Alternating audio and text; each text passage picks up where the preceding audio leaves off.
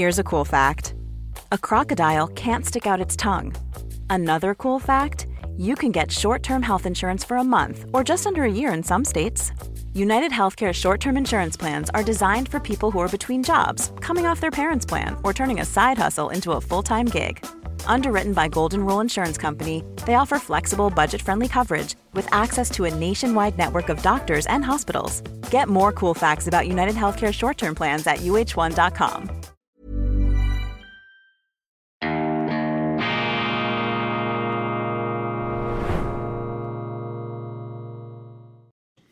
Grüezi miteinander, ganz herzlich willkommen und einen wunderschönen guten Morgen, meine sehr verehrten Damen und Herren, liebe Freunde, vor allem in Deutschland und in Österreich. Ich begrüße Sie zur grenzübergreifend horizonterweiternden Ausgabe von Weltwoche Daily, die andere Sicht, unabhängig, kritisch, gut gelaunt, aus dem Institut für fortgeschrittene Gegenwartskunde und angewandtes, balanciertes Denken am Montag, dem 12. Juni 2023. Das Leben ist ein wunderbares Geschenk, das wir nicht verdient haben und deshalb sind wir verpflichtet, das Beste aus unserem Leben zu machen. Schlechte Laune verboten, hadern und mit den eigenen Problemen hausieren gehen, das ist der falsche Weg, meine Damen und Herren. Das ist sozusagen äh, das Leben als nach außen gekehrter Mundgeruch und als Belästigung für unsere Umwelt. Natürlich haben wir alle Probleme. Natürlich ringen wir mit der Ungerechtigkeit der Existenz, fühlen uns manchmal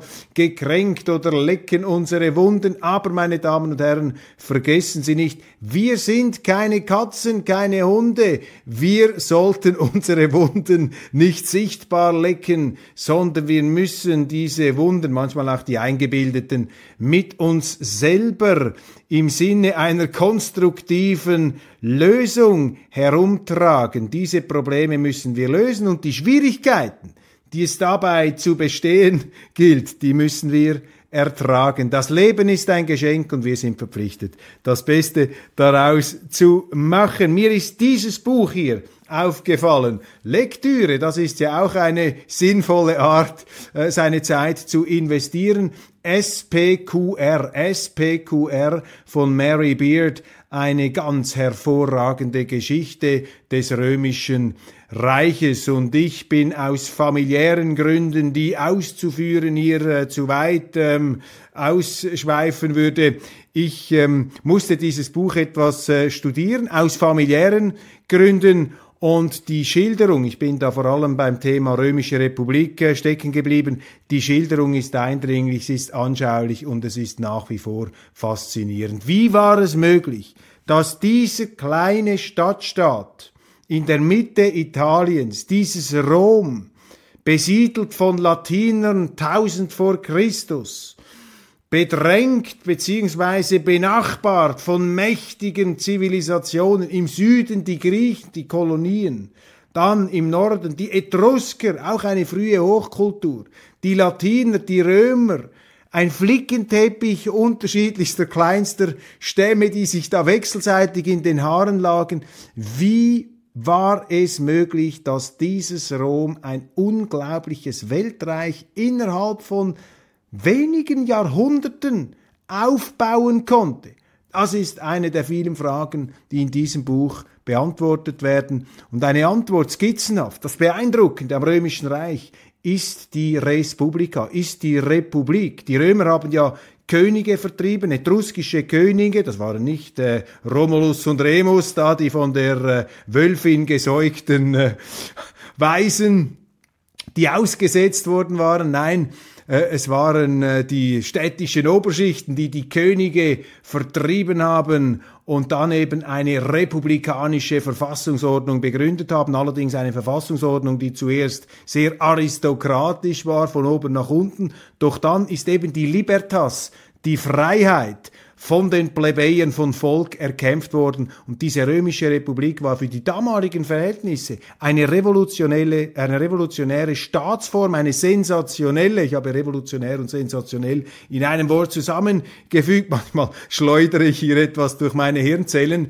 Und diese Libertas, diese freiheitliche Staatsordnung war ein Hit, war ein Volltreffer und sie hat sich auch exportieren lassen. Und all die Vorteile und Erfolge, auch die militärischen Erfolge, die hatten nicht zuletzt damit zu tun, dass es eben dieser republikanischen Staatsordnung auf Libertas, auf Freiheit gegründet, auf der Partizipation, auf der Teilnahme breitester Bevölkerungsschichten, dass sie eben die Römer mehr ähm, Soldaten mobilisieren konnten. Und ganz schlau von ihnen äh, gemacht dass sie äh, in den eroberten Gebieten eben nicht als fürchterliche Unterdrücker auftraten, zumindest am Anfang nicht, sondern eher als Partner, als Bundesgenossen, die von ihren unterworfenen Stämmen nur etwas verlangten, nämlich die Bereitstellung von Soldaten. Und das war sozusagen ein Imperium Light, das relativ geringe Kosten hatte, um äh, aufrechterhalten zu werden, aber aus Sicht der Römer natürlich gewaltige Vorteile, weil sie mehr Soldaten auf den Boden brachten. Und das war damals eines der ganz entscheidenden Kriterien. Plus natürlich die logistische Kunst, solche gigantischen Armeen am Leben zu erhalten. Im vierten Jahrhundert vor Christus, als die Römer sehr, sehr viele Territorien in Italien eroberten und bald schon auch äh, gegen die Karthager auftrumpfen konnten, dann zur Mittelmeermacht, unbestrittene Nummer eins, aufsteigen, ähm, konnten. Schon damals hatten die römischen Legionen eine Gesamtzahl, wird hier geschätzt von Mary Beard, von etwa 500.000 Soldaten, einer halben Million fast zehnmal so viel wie Alexander der Große, der im Osten ein Weltreich zusammenräuberte, auf den äh, Boden brachte. Sehr interessant, also wenn sich Alexander der Große nach Westen gewandt hätte, hätte er sich vielleicht an den Römern die Zähne ausgebissen. SPQR, Mary wird die ewige Faszination des römischen Reichs, meine Damen und Herren. Doch jetzt zur Prosa des Kölner Amtsgerichts bin sicher, solche Missstände gab es auch im Römischen Reich nicht zu knapp. Das Kölner Amtsgericht hat eine 48 Jahre alte Frau wegen Billigung des russischen Angriffskriegs auf die Ukraine schuldig gesprochen. Die Richterin verurteilte die Frau am Dienstag zu einer Geldstrafe von 30 Tagessätzen zu je 30 Euro, also Dienstag letzter Woche. Nach Überzeugung des Gerichts hatte die Ukrainerin am 8. Mai 2022 bei einer prorussischen Demonstration in Köln den Krieg für andere wahrnehmbar gut geheißen und befürwortet, wie es in der Urteilsbegründung hieß. Meine Damen und Herren, das sind deprimierende Nachrichten, aber es sind auch gute Nachrichten.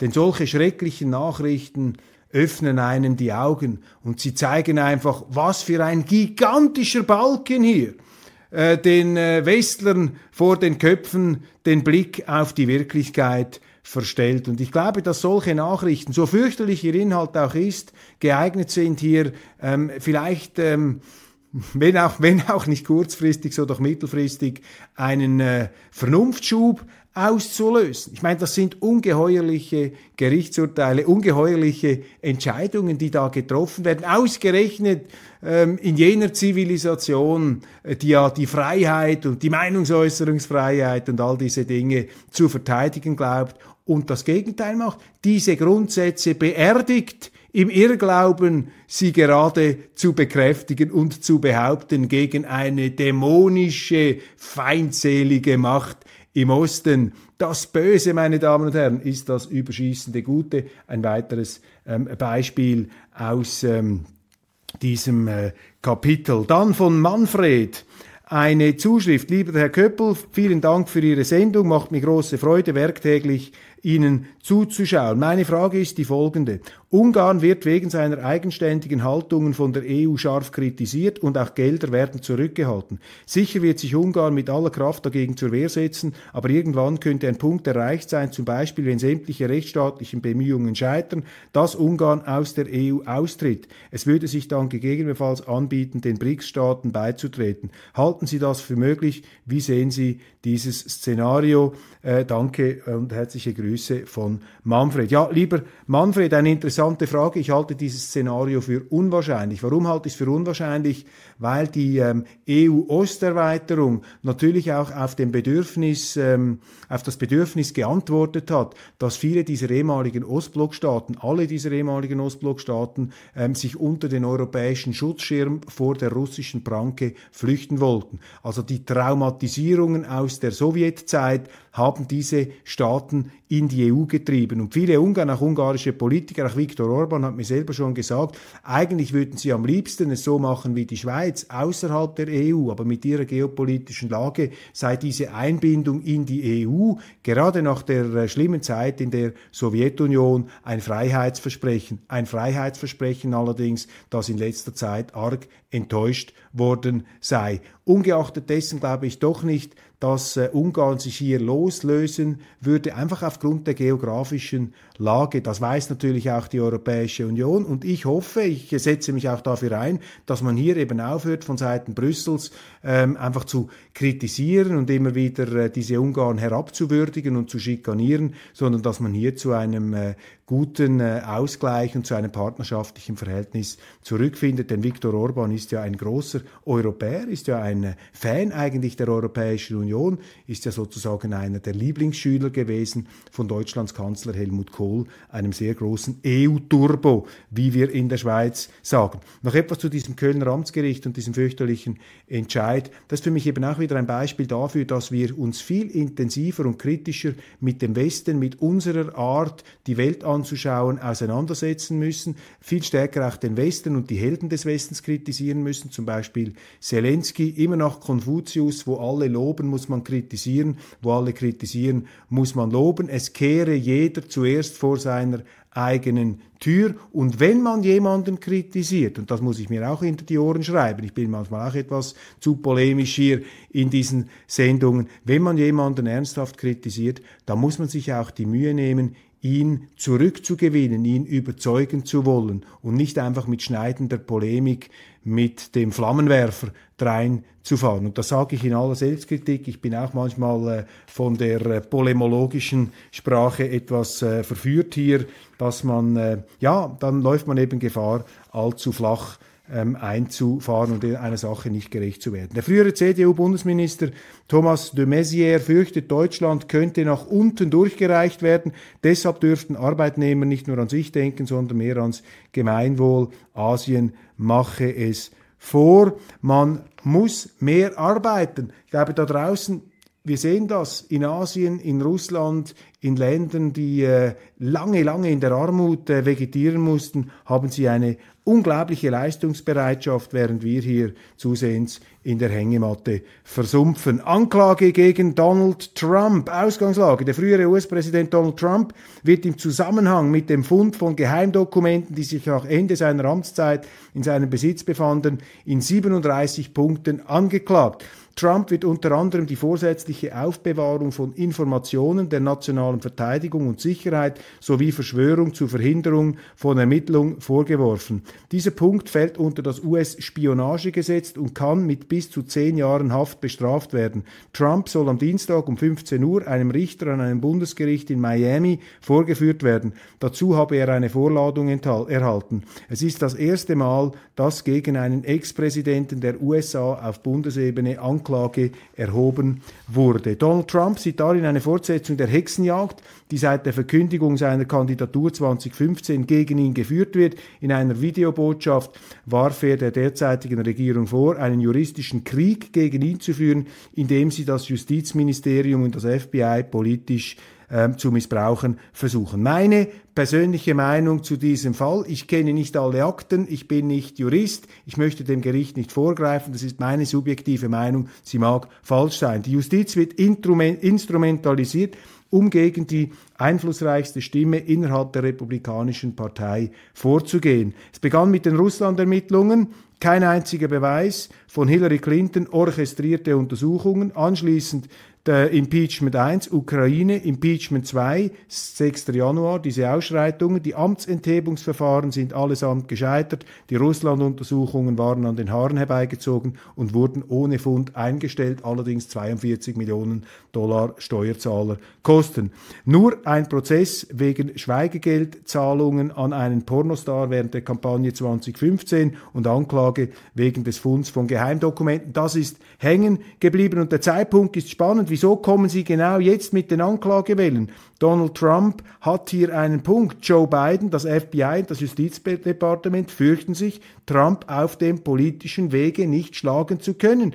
Er ist der aussichtsreichste Kandidat der Republikaner, deshalb gehen sie wie gewohnt juristisch gegen ihn vor. Joe Biden betont zwar nichts von der Anklage gewusst zu haben, für mich ist das wenig glaubwürdig, dass er nicht mit seinem Justizminister darüber gesprochen haben soll. Erschreckend sind auch die doppelten Maßstäbe. Here's a cool fact. A crocodile can't stick out its tongue. Another cool fact, you can get short-term health insurance for a month or just under a year in some states. United Healthcare short term insurance plans are designed for people who are between jobs, coming off their parents' plan, or turning a side hustle into a full time gig. Underwritten by Golden Rule Insurance Company, they offer flexible, budget friendly coverage with access to a nationwide network of doctors and hospitals. Get more cool facts about United Healthcare short term plans at uh1.com. Quality sleep is essential. That's why the Sleep Number Smart Bed is designed for your ever evolving sleep needs. Need a bed that's firmer or softer on either side? Helps you sleep at a comfortable temperature? Sleep Number Smart Beds let you individualize your comfort so you sleep better together. JD Power ranks Sleep Number number 1 in customer satisfaction with mattresses purchased in-store. And now, save 50% on the Sleep Number limited edition Smart Bed for a limited time. For JD Power 2023 award information, visit jdpower.com/awards. Only at a Sleep Number store or sleepnumber.com. Die doppelte Moral. Joe Biden bewahrte ebenfalls Tausende von Dokumenten aus seiner Zeit als Senator bei sich in der Garage auf. Keine Hausdurchsuchung, keine Anklage. Sein Sohn Hunter ist in dubiose Geschäfte in der Ukraine verwickelt und wir erinnern uns an die Laptop-Geschichte. Dem schenkt die Justiz keine Aufmerksamkeit aber gegen Donald Trump, der Akten bei sich zu Hause gelagert äh, hat, kooperiert und diese, wenn von den Nationalarchiven verlangt, ausgehändigt hat, wird eine Anklage erhoben. Ganz wichtiger Punkt, dazu hat sich auch geäußert Alan Dershowitz, der Star-Jurist, ehemaliger Harvard-Professor. Und dieser Punkt ist ganz, ganz wichtig. Er hat gesagt, diese Anklage sei aus seiner Sicht nicht gerechtfertigt, weil eben ein ganz entscheidendes Moment fehle, das Nixon-Moment, Präsident Nixon damals bei der Watergate-Affäre hat die Justiz aktiv behindert. Donald Trump macht das nicht. Also sei es völlig unverhältnismäßig, was hier passiere. Auch hier wieder wir müssen unsere Seite, die westliche Seite, viel schärfer kritisieren als die russische oder die chinesische, die wir nicht ändern können. Das ist eine andere Öffentlichkeit. Und wenn wir da uns einfach aufspreizen und immer mit dem Finger auf die zeigen, machen wir uns blind für die Sauereien und auch für die Verfehlungen und ähm, ja, Verirrungen unserer eigenen Seite. Also wir müssen den Balken im eigenen Auge sehen und nicht immer nur den Splitter im Auge der anderen. Der evangelische Kirchentag in Nürnberg ähm, hatte das Flair eines grünen Parteitags mit Gendersternchen. Für mich ein Trauerspiel, aber auch wieder ein Augenöffner, wie die evangelischen Kirchen hier in Deutschland ihren Auftrag nicht mehr ernst nehmen, nämlich das Evangelium, die frohe Botschaft und die tiefen Weisheiten, die in der Bibel stecken, diesem Buch aller Bücher, das müssen doch die Kirchen nach vorne bringen und nicht diesen Zeitgeist-Sirup, den sie uns da beständig in die Hirne hineinzuschütten versuchen. Ja, da muss sich auch niemand mehr wundern, warum die Kirchen immer leerer werden. Dann lese ich irgendwo eine Schlagzeile, Rammstein ist kein Einzelfall und immer kommen diese dämonisierenden Bilder von Till Lindemann. Das ist eine richtige demagogische Presse, die wir hier haben im Zeichen dieses Gender-Furors. Ich werde in einer meiner nächsten Sendungen auch etwas über diese YouTube-Videos erzählen, die jetzt da ähm, erschienen sind. Bayern und die Windräder, 40 Windräder je 200 Meter hoch. Der größte Windpark Bayern soll errichtet werden und die Anwohner wehren sich weil sie gemerkt haben, dass diese Windräder erstens die wunderschöne bayerische Landschaft verschandeln, wirklich verschandeln, schlimm, und zweitens, man sieht diesen Windrädern ja regelrecht an, dass sie Monumente der Ineffizienz sind, Monumente eines Blackouts, weiß angestrichen, damit man nicht merkt, dass das die, ähm, die Windräder des Blackouts sind. Mir kann niemand erzählen, dass man mit diesen Monstern, mit diesen Ungetümen, die man da in die Landschaft hineinspargelt, dass man damit eine Industrienation wie Deutschland ausreichend mit Energie versorgen kann. Das ist eben Planwirtschaft. Das ist Ulrike Herrmann, die linke Publizistin, die jetzt überall hofiert und mit Blumen bestreut wird. Das ist ihre demokratisch-ökologische Planwirtschaft, die das Gegenteil einer Marktwirtschaft ist, die das Gegenteil von ökologisch ist und die das Gegenteil von demokratisch ist, nämlich eben eine Planwirtschaft, eine Kommandowirtschaft. Und diese Philosophien sind gefährlich, sie werden scheitern, man wird sich davon wieder entfernen, natürlich früher oder später, je später, desto teurer. Asylreform, EU, auch so ein Riesenthema in den Medien. Überall frohlocken die Zeitungen. Jetzt machen sie eine riesige Asylreform. Jetzt kommt's gut in Europa. Ich sage Ihnen, das ist für die Galerie. Das wird überhaupt nichts bringen, weil der Wille fehlt bei diesen Gutmenschen, die Asylgesetze hier wirklich umzusetzen und ernst zu nehmen. Und das wäre notwendig, um das Asylrecht zu retten. Ich bin kein Gegner des Asyls, ich bin ein Verteidiger des Asyls. Ich finde das eine der großartigsten Errungenschaften, dass wir politisches Asyl geben können an Menschen, die aufgrund von unentrinnbaren Eigenschaften an Leib und Leben bedroht sind. Aber daraus ist eine Industrie geworden, eine Schlepperindustrie und eine politische Gutmenschenindustrie bei uns. Und die zerstören das Asylrecht. Das ist unsozial, es ist ungerecht und es ist unsolidarisch gegenüber denen, die bereits hier sind. Und die EU tut so, als ob sie macht hier eine Übung für die Galerie, ohne in der Substanz das Problem lösen zu wollen. Das ist mein Eindruck. Ich lasse mich gerne eines Besseren belehren und Sie können mich auch darauf behaften, aber für mich kommt das ganz komisch rüber, was hier ähm, genau, äh, was hier gebracht wird. Die deutschen Medien, das ist mein Eindruck nach der Wochenendlektüre, die sind einfach feige, meine Damen und Herren. Da wird, Herr, da wird einfach nachgebetet, was die Regierungen bringen. Total unkritisch, total unkritisch. Ich weiß, jetzt werden mich wieder Dutzende von deutschen Journalisten kritisieren und von der Süddeutschen rufen sie mich an. Ja, was sind das für undifferenzierte Aussagen? Mag sein, dass es ein bisschen undifferenziert ist, aber es ist vor allem wahr. Entschuldigung, es ist richtig. Diese Medien sind nicht kritisch genug gegenüber den eigenen Regierungen und gegenüber dem eigenen Mainstream. Das bestätigt ein auch nur ein bereits oberflächlicher Eindruck. Dann eine interessante Meldung auf Weltwoche Online. Großbritannien. Neun von zehn Covid-Toten waren vollständiger geimpft und je länger die Impfkampagne dauerte, desto mehr Tote gab es. Meine Damen und Herren, ich habe das immer gesagt, ich bin kein Impfgegner. Ich habe die Erfindung des Impfstoffs damals als großartige medizinische Errungenschaft gefeiert und ich bin ähm, grundsätzlich ein Verfechter der Medizin und ich glaube, dass die Impfstoffe ein Impfwunder verursacht haben auf der Welt. Ich bin bei der Polio, bei vielen anderen Krankheiten, die Impfungen fantastisch. Und ich will auch nicht bestreiten, dass diese Covid-Impfungen irgendeine Wirkung haben, vielleicht sogar eine gute, aber allmählich verdichtet sich, beziehungsweise längst hat, längst hat sich bei mir der Eindruck verfestigt, dass wir hier doch einfach ganz gigantisch über den Tisch gezogen worden sind, um ein etwas unfreundlicheres Wort zu vermeiden, das mit ver und st aufhört. Also das ist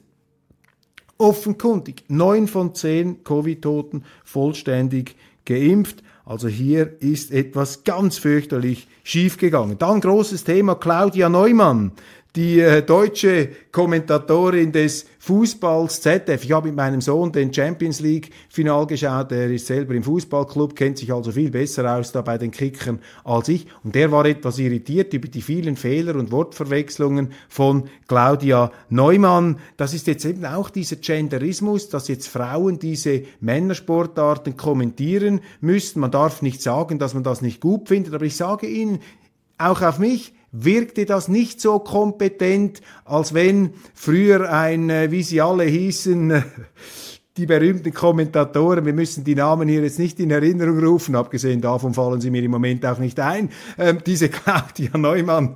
Ich war auch nicht überzeugt. Und sie ist mir eben schon damals aufgefallen in Katar, als die Nancy Faeser mit ihrer Armbinde, deutsche Politiker, die im Ausland und auch im Inland mit Armbinden auftreten, sind mir höchst suspekt, als diese Nancy Faeser mit dieser Regenbogenarmbinde in Katar aufgetreten ist, auch Frau Neumann mit einem T-Shirt und Regenbogen. Ich meine, wenn du der Meinung bist, dass Katar ein Schurkenstaat ist, der die LGBTQ-Community unterdrückt, dann bleibst du zu Hause, dann gehst du nicht noch dorthin, dann hockst du dich nicht ins Stadion, das ist inkonsequent. Die hängen den Gutmenschen raus, scheinheilig, gut scheinen wollen, aber ihre eigene Kritik an Katar nehmen sie nicht mal ernst, indem sie eben dort, doch im Stadion drin sitzen, beziehungsweise sie nehmen sich viel zu ernst und glauben, sie können die Welt verbessern, wenn sie mit so einem T-Shirt herumlaufen. Und da hat eben diese Claudia Neumann auch mitgemacht und das äh, ist für mich äh, einfach schon ein, ein Ablöscher.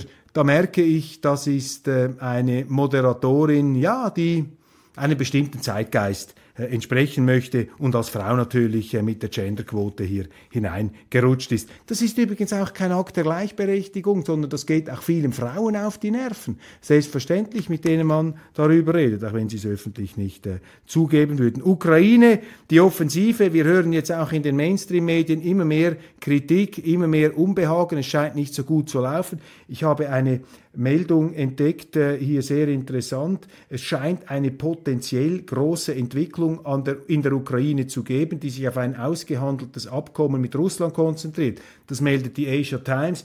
Die Ukraine ist bereit für Verhandlungen und ein Friedensabkommen, sagte der ukrainische Verteidigungsminister Oleksiy Resnikow, wenn Russland die zuvor erklärten Ziele der militärischen Sonderoperation ändert.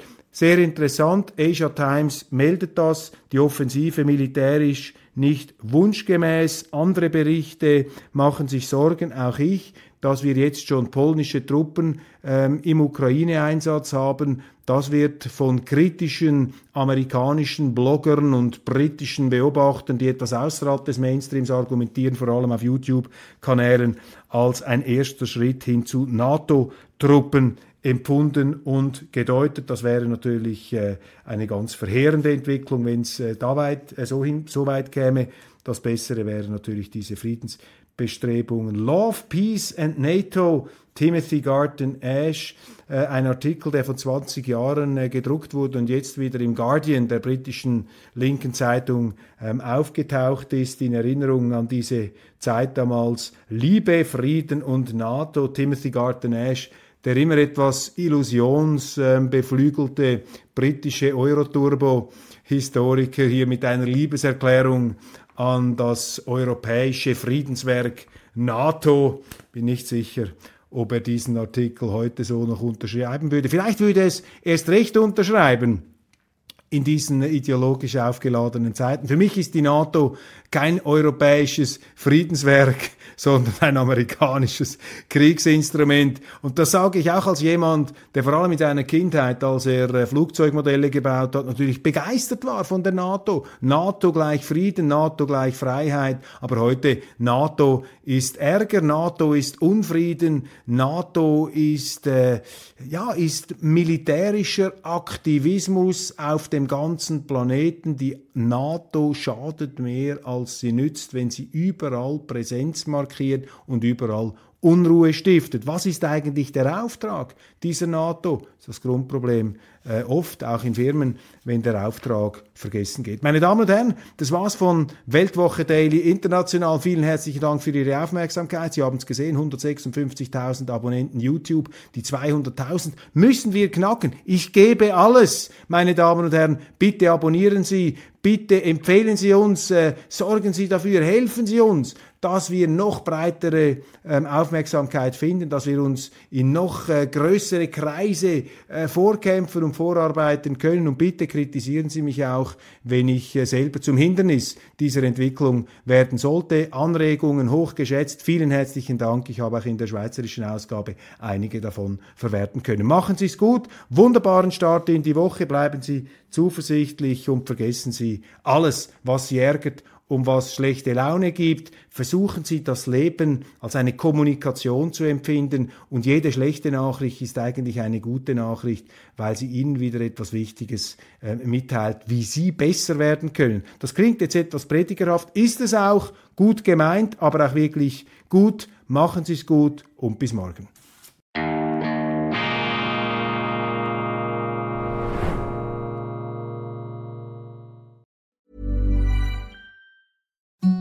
The softest sheets you've ever felt. Now imagine them getting even softer over time. That's what you'll feel with Bowl and Branch's organic cotton sheets. In a recent customer survey, 96% replied that Bowl and Branch sheets get softer with every wash. Start getting your best night's sleep in these sheets that get softer and softer for years to come. Try their sheets with a 30-night guarantee. Plus, get 15% off your first order at bowlandbranch.com. Code BUTTERY. Exclusions apply. See site for details.